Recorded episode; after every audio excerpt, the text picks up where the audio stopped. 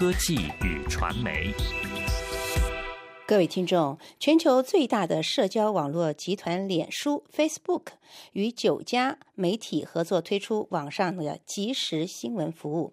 脸书与数家媒体签署一项协议，根据此协议，在能够向脸书用户提供新闻服务的同时，此出版商也能够保留他们的直接销售的广告收入。脸书这样做的同时，也将更多的投入传媒领域。脸书周三宣布了这项各方期待已久的协议，今后的脸书用户将可以更快速的下载各条自己感兴趣的新闻。脸书的这项行动也激起正反立场的激辩。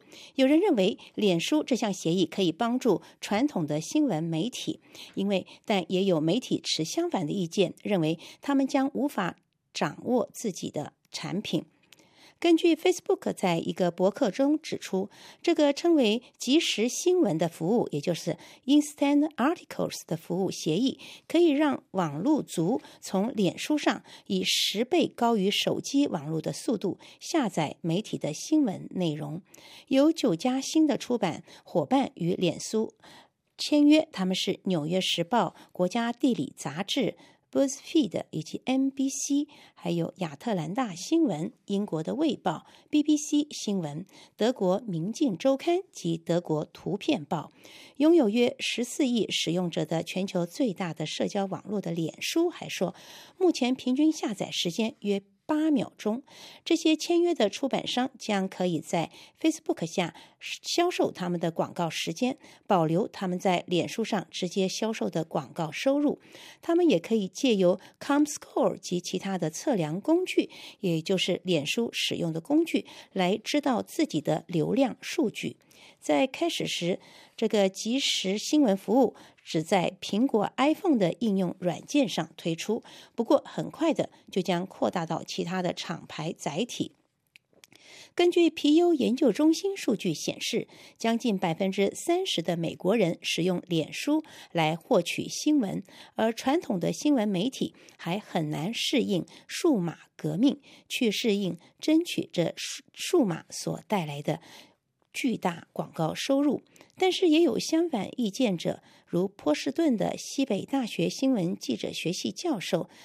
但肯尼迪却说：“整体来说，我不认为这是一个好主意。”他说：“当这些新闻企业把他们大部分的内容给了另一个有其自身优先考虑的企业时，那就有危险了。”他认为，脸书并不透明公开他们运用在新闻内容的计算法，因此它可以是为了促销或是删除一些新闻而片面的做改变。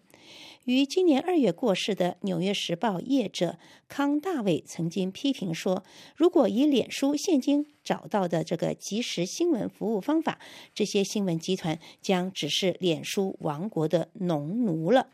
因为脸书管控经营其网站媒体内容的计算法常被人诟病，被谴责脸书在制造泡沫。因为脸书使用者在与朋友交流时只念他们感兴趣的新闻，狭隘化了他们的知识层面。”但是，根据脸书上周公布的一项研究结果指出，恰恰相反，因为脸书的使用者接触到了许多不同性质的内容新闻。不过，这个结果还是受到某些人的怀疑。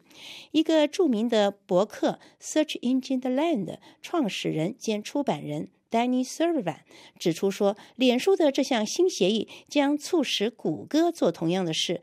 我害怕结果会造成一个原本独立的互联网，最后被两大巨头脸书及谷歌霸占了。但是，纽约城市大学新闻记者系教授杰尔韦认为，这涉及了在新闻经济上的一个重要时刻。他说：“这是一个好消息。如果新闻与科技能够找到互相接纳的空间，我们可以开始用一些新的发行方式来重新发明新闻记者学。”他在博客上还说：“我们不能在媒体的工业上单打独拼了。我们不再能从头到尾的垄断控制新闻内容及发行。